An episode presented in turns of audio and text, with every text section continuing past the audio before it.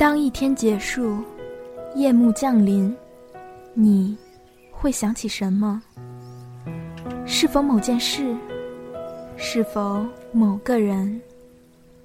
你会微笑，又或是沉默？那是只属于夜晚的温柔追忆，是一段段你们的夜的故事。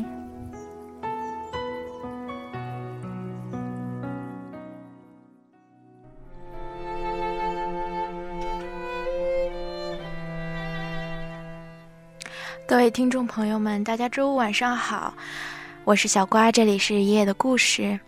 今天给大家要讲的一个故事吧，它是小瓜在二零零六年的时候自己随便写出来的一个小说，跟自己本人的经历没有什么关系，因为毕竟小瓜那个时候只有十四岁嘛。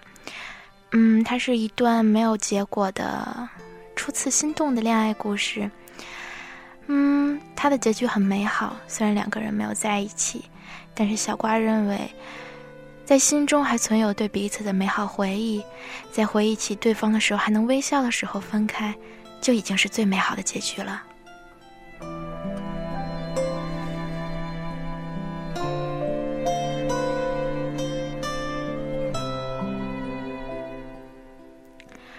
嗯，除了爱你，送给你们。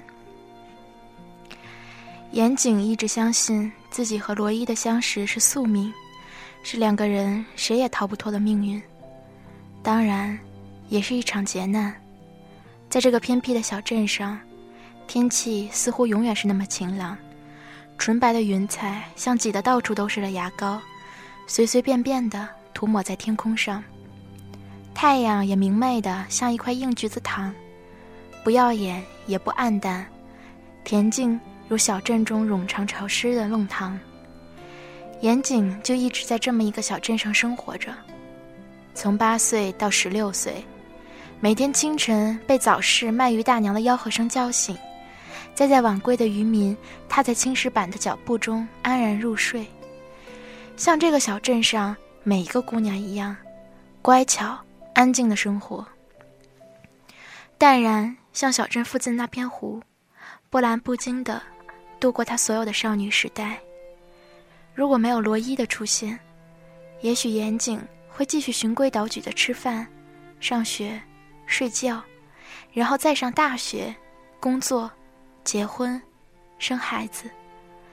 可宿命终究是宿命，它像一把温柔的剪刀，刹那间剪断严谨所有的平静，再在他的生命中划过一道可以淡化却永远无法抹平的伤痕。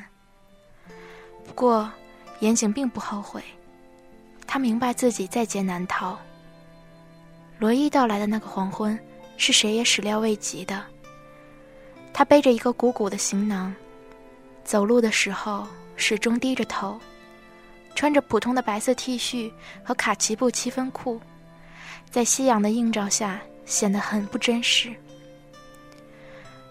仿佛是从传说中走来。将来还会安详的走回传说中去。罗伊抬起头望了望天，然后找了一棵树坐下，抽出一支烟吸了起来。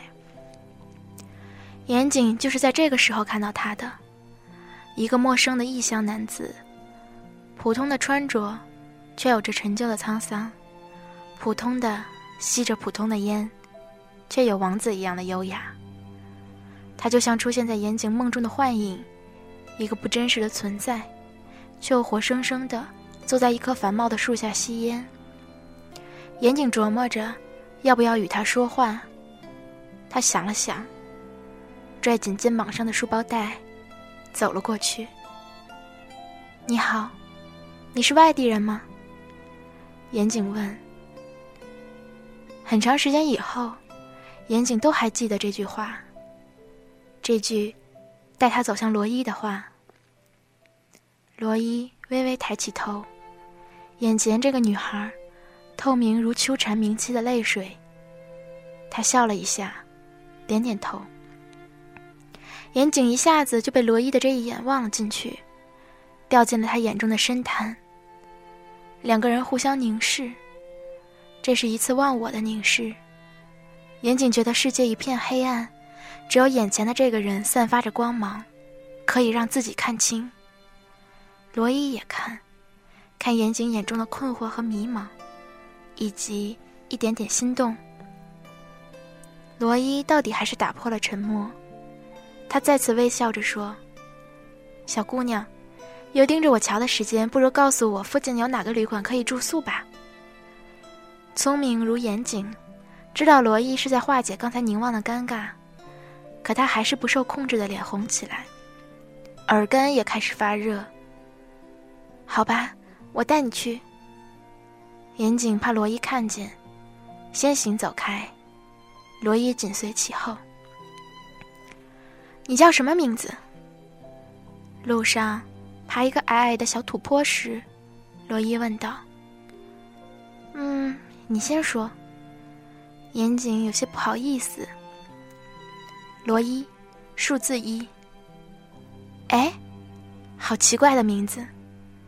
严谨转过头看着罗伊，又是一阵愣神，结果脚下没站稳，滑了下去。小心！罗伊眼疾手快的抓过他的手，一把把他拽了上来。注意安全。他依然微笑着说。严谨应了一声，继续头也不回的向前走。不过脚步又急了一些。罗伊微笑。到了青石镇，严谨和罗伊停在石头旅馆面前。罗伊抬头看着那块招牌，笑了笑，转头对严谨说：“这家旅馆背后一定有一个故事。”严谨不信，说：“这家旅馆的老板娘一天到晚乐呵呵的，怎么会有什么故事？”再说，你怎么知道？罗伊说：“我就是知道。”严谨刚想反驳他，忽然意识到天色越来越暗了，他下意识的叫了一声，扭头就跑，一边跑一边回头向罗伊道别。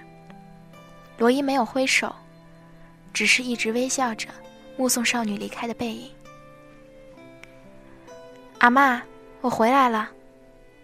严谨用力推开一扇吱呀作响的木门，朗声喊道：“严谨啊，今天怎么那么晚？”正将阿妈从板凳上坐起，慢慢迎了过来，接过严谨的书包。“阿妈，我今天……好了好了，饭菜快凉了，咱们边吃边说。”祖孙俩在一个陈旧的墨桌前坐下。简单的饭菜还冒着细微的热气。严谨知道，是阿妈为了等他，自己一个人不肯吃，后来又加热的。严谨想，阿妈对自己真的很好，甚至百依百顺，只是除了打开那个壁橱，那只是个破旧的壁橱，却散发着破败腐朽的苍老，大概是承载了太多故事吧。看样子。比阿妈的年纪还要大，普通的木制品，几乎每家每户都会有的平凡家具。可阿妈从严井八岁来到这里时，就严令他不可以打开这个壁橱。最后，为了防止他小孩子的好奇心，还上了一把大铜锁。那是阿妈一直小心翼翼守护的秘密，也是他一直不愿触及的伤痛。而所有的一切，在铜锁扣紧的一刹那，化为一个休止符。而不是句号。阿妈，我今天碰见一个外地人，背着一个好大好大的行李呢。他自己一个人来这旅游的，我带他去石头旅馆，所以才回来那么晚。严谨兴奋地捧着饭碗，朝阿妈描述着。啪嗒一声，筷子掉到地上。阿妈，你怎么了？啊，我正听你说呢。人老了，手也软了。哦，那我再帮您拿一双。阿妈凝视着严谨的背影，和二十年前那个背影如此相似。真的，他们之间所有的那么像，真的太像了。郑家阿妈将目光转向那个壁橱，望了一阵后，却悄悄湿了眼眶。入夜了。黛色的天空上没有一点星星，只有温润的月光，像不小心打翻的花瓶里的水，倾洒的到处都是。又悄悄溜到窗前少女的身边，托起她的下巴，让她注视着朗朗明月，就如同她眼眸一般轻柔。罗伊，真奇怪的名字，就像他的人一样，简单到复杂。他来这里是为什么呢？明天，明天放假，去看看他吧。糟了，阿妈要说我女孩子家不害羞了。可我，我就跟他说几句话，就几句。眼睛又想起了罗伊的微笑，不张扬。眼睛好看的弯起，笑过之后，脸色淡淡的，只残留一点方才温暖的痕迹。严景也试着弯起眼睛笑，可怎么笑也不好看。他对着镜子懊恼的叹口气，爬上小床，掖了掖被子，睡了。窗外依旧月华如人，蝉鸣喧闹。第二天一大早，严景就急急忙忙起床了。穿戴完毕后，他又摸了摸头发，随即拿起一个银质的发卡别上，在镜子前左转转右转转，这才要出门。哟，我们家囡囡何时这么爱美啦？阿妈调侃的声音骤然响起，把严景吓了一惊。阿妈，严景嗔怪道：“您走路也没有声音的呀，吓死人了！我要先出去，中午回来。”说罢，他撩开叮叮当当的风铃帘子，啪嗒啪嗒的就跑了出去。阿妈微笑了一阵，望着不小心倾泻进来的阳光，微微眯起了眼睛。走到石头旅馆门前，严景停下了脚步。他抬头用右手挡住有点刺眼的阳光，看着旅馆的招牌，走了进去。小景，你来啦。你说说，你多长时间没来看我了？一个稍显肥胖的中年女人惊喜地走了过来。好姑娘，最近学习累吗？严谨正想微笑着回答，却听然，却突然听到了罗伊的声音。咦，你叫小景吗？严谨的心突然紧了一下。石头旅馆的老板娘愣了一下，食指在罗伊面前点了一下。又多回严景前点了一下，问道：“你们认识吗？”严景张张嘴，脑袋却像被什么堵住一样，想不到要怎么说。倒是罗伊先开口：“昨天碰巧碰见他，就拜托他帮我找一个旅馆，就是这么认识的。对了，你到底叫什么名字啊？昨天还没有告诉我。”最后一句话是对严景说的。哦，哦，我叫郑严景。说完，严景就不知道该说些什么了。老板娘意味深长的看了一眼罗伊，又转眼看看严景红红的脸蛋儿，眼睛里有一点点担忧。好听的名字，有时间吗？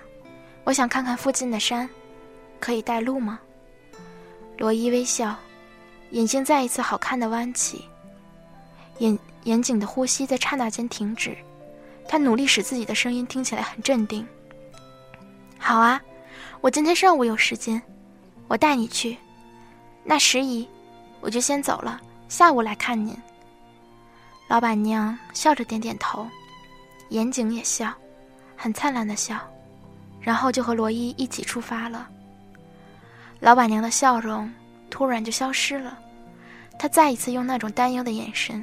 抬头望了望门口那块招牌，风又起了，吹得树叶哗哗的响，蝉鸣声此起彼伏，争相展示着自己的喧嚷。严景和罗伊并排走在这一片疯狂的噪音中，阳光下的汗水显得更加烦躁不安。严景走着走着，就感觉自己要昏了头，四面八方的蝉鸣，仿佛织成一张网，铺天盖地的要罩住他。再加上闷热的天气，他感觉自己真的要昏过去了。再看罗伊，依然是不紧不慢的走着，依然是低着头，只有从鬓角闪闪发亮的汗珠和紧皱的眉头，才能看出这恼人的天气对他的影响。严谨不禁有些懊恼：这小镇百年不遇的热天气，偏偏让他们遇见了，真倒霉。他抬起头，远远望去，突然惊喜的一拍手：“到了，就在前面，到了山上就凉快一点了。”罗伊顺着他的目光看去，也稍稍松了一口气：“真是对不起。”是我没想好，这么热的天还让你陪我出来。没事儿，没事儿，我自己也想出来溜溜，没关系的。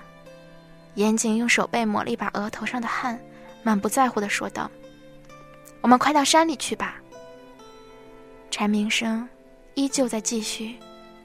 繁茂的树上，树叶像水洗了一样干净，在烈日下格外耀眼。等严谨回到家中，已经是傍晚了。渔民都在陆续收摊了。严谨踏着一地潮湿的咸腥，轻快地闯进家门。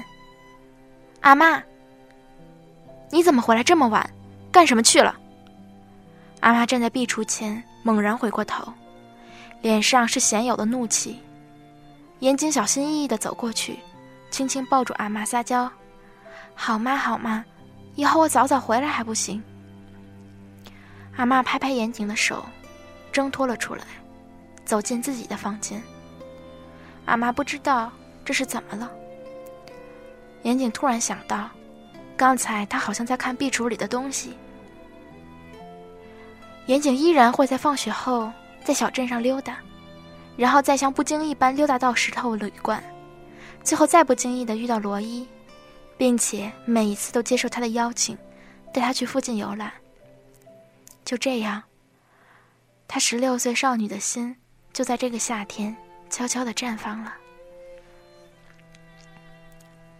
小景，小景最喜欢什么样的风景呢？在某一天傍晚，两个人坐在草地上，罗伊笑笑的问：“我啊，我最喜欢在一片麦田中。”有一个穿着白衣服、蓝裙子的女孩，提着裙摆，在一片金黄中，好美，好美。严谨拨弄着一根小草，微笑着说：“嗯，那倒是很不错呢，很美。”啊，对了，小景。罗伊笑着，突然把脸凑了过去，把严谨给吓了一跳。罗伊哈哈大笑，笑得严谨不知所措。他转头望向他，眼里溢满趣味。你还有初吻吧？严谨没料到他会问这样的问题，一时怔在那里，啼笑皆非的看着他。可爱的姑娘，让我画你，让我为你画一幅画吧。那一天，他是这样说的。第二天，罗伊就把一幅油画交给了严谨。画上的女孩。果然是白衣蓝裙，有点寂寞的站在那里，身后是一片无垠的波浪麦田。那女孩的眉眼，竟是像极了严谨。送给你，罗伊在阳光下笑得耀眼，希望你喜欢。严谨简直不知道该说些什么好，他目不转睛地盯着画中的女孩，心里有一种被珍惜的感觉。他想象罗伊在画布上一笔一笔描绘她的样子，他微笑时脸上淡淡的表情，他被风吹起的黑发。他在画我的时候，会不会也在笑呢？严谨悄悄看了一眼罗伊，被这触手而及的美好心动了。从那一天起，严谨小小的少女世界不再封闭，不再只充满青石板路的潮湿。不再只弥漫木质壁橱的陈旧，在他初次开启的心中，全是他的画，他的风，他的笑，他身后的蓝天，他干净的上衣，和他明媚的笑容。十六岁那年，严谨开始了他的初恋，爱的含蓄而不顾一切。蝉鸣的声音越来越恼人，断断续续。于是。在某一个沉寂中，暑假来临了。罗伊，你是个画家吗？严谨好奇地问。那样美丽的画，不像是业余的。嗯，画家算不上，只不过从很小就开始学了。喜欢吗？我可以为你画。严谨任由一点点的小小幸福淹没他的心头。罗伊温柔的声音在耳边静静的流淌，像承诺一样。严谨觉得现在挺好，谁也不说出口，但他总能从罗伊的眼中看出对他隐约的真爱，这总能让他甜蜜的回想好一阵子。每一天都像一颗珍珠，穿成一串幸福，然后线断了，幸福散落一地，无处可寻。那个晚上。是严谨无论如何也没有预料到的。他的妈妈来了，八岁时就离开了他的妈妈。母女两个人有些拘谨的面对面坐着。八年，严谨的童年和青春全部没有母亲的存在，对他而言，面前的女人是陌生的。阿妈忧虑的看着他们母女俩，深深叹了一口气。严谨注意到他手里有一把钥匙。小景，妈妈先开口了。她捋了捋卷发，努力做出一副冷静的样子。跟我走吧，我送你去城里最好的中学。严景没有说话，只是默默的低下了头。他感觉到有些反胃。一个自称是他母亲的女人，在他贫穷的时候，把他扔给了阿妈，然后又在长长的八年之后，突然出现在他面前。以一个富有而高贵的形象宣布要把他带走，这一切都令他猝不及防。我不去。严谨将嘴唇咬得惨白，倔强地抬起头。你凭什么带我走？我在这里的生活很好，成绩优秀，不必担心高考的问题。你的生活并不需要我的介入，不是吗？当严谨一口气说完这些话。他感到自己快虚脱了。他用尽了所有的勇气。妈妈的脸瞬间没有了血色，她颤抖着，用手掩住脸。脆弱的泪水从指缝溢出。我，我很孤独啊，小姐。我拼搏了八年，都只为了你呀。你是我唯一的女儿。仿佛再也无法抑制住感情，这个美丽的女人趴在桌子上，像孩子一样痛哭起来。景儿啊，你过来。自始至终沉默着的阿妈冲严景招手，严景有些迟疑。他知道，壁橱的秘密将要揭开了。可为什么阿妈要选在妈妈出现的这个晚上？为什么自己会有心慌不安的感觉？这时候。严谨的妈妈也抬起了泪迹斑斑的脸，表情复杂的看着他。吱呀一声，橱门打开，一股腐旧的气息扑鼻而来。严谨抽抽鼻子，定睛望住里面的东西。没什么特殊的，并不是严谨预想中的神秘，只是一个大大的信封，用胶水粘得牢牢的，已经泛黄了。阿妈和妈妈一言不发的看着严谨。一点点，小心翼翼地撕开信封，随后，两张黑白照片和两份证明书飞了出来，一份是出生证明，一份是死亡证明。严谨首先拿起了那份出生证明，由于年代的远久，纸质变得薄而脆，仿佛一触即碎。在那上面，赫然三个大字：“郑严谨。”接下来是母亲。郑竹莲，父亲不详。虽然严谨早已料到，但心还是痛了一下。他好像想起什么似的，拿起那份死亡证明。姓名，石飞。严谨求证般的抬头看着妈妈，欲言又止。那不是你的父亲。石飞是你十一的丈夫，我的堂姐夫。他是为了救你而死的，这是什么样的事实？严谨一瞬间就哭了出来。而那两张照片，一张是妈妈和爸爸的合影，两个人笑得甜蜜而明快；另一张是妈妈独自抱着小眼睛，年轻的脸上没有初为人母的喜悦，只有深沉的忧郁和悲伤。让我来告诉你这一切。妈妈抚摸着眼睛的头。我遇到你父亲的时候，大概也只有你那么大。他是一个流浪艺术家。我被他身上的颓废和浪漫吸引，莫名其妙的就喜欢上了他，爱上他，甚至有了你。可他终究不是属于我的。他有自己的自由和追逐，我哀求他为我留下，可他不肯，就这么丢下我走了。当时你阿妈怎么也不原谅我，我就住到了堂姐家，也就是你十姨的石头旅馆。我当时那么年轻，就有了孩子，我很羞愧，就想打掉你，所以我总在用力拍打自己的肚子。说到这儿，一滴泪水滴到了严总的脸上。如果我当时没有做傻事，该多好！那么唐姐夫，也不会因为看见我又在伤害自己和你的时候，飞奔过来阻止我，并且没有注意到头顶上摇摇欲坠的木头招牌。妈妈又开始痛哭。如果，如果我那时没有那么傻，该多好。如果我没有遇见他，该多好。如果，终于，在真相到来的一瞬间，严谨的心里，有一些东西灰飞烟灭。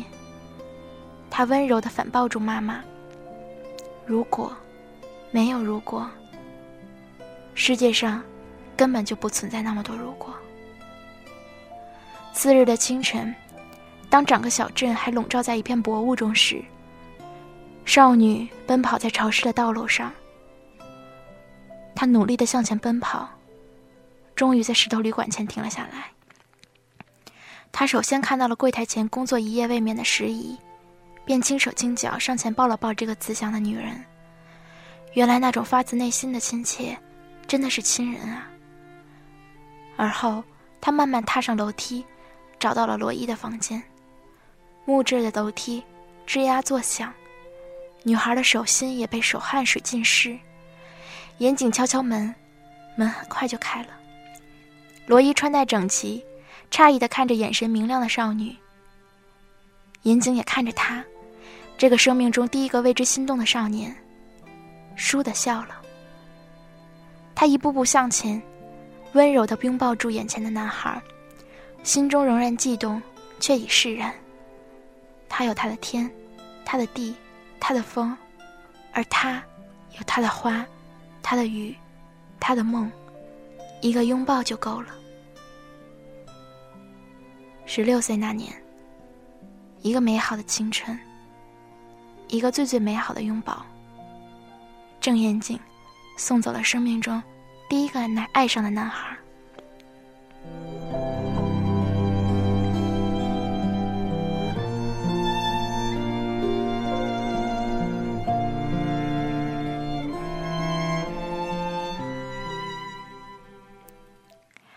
这是小瓜在八年之前写下的一个小说，虽然他的文笔很幼稚，他的剧情也没有很复杂，但是他这篇小说中所传达出的想法，却和二十二岁现在的小瓜的想法不谋而合。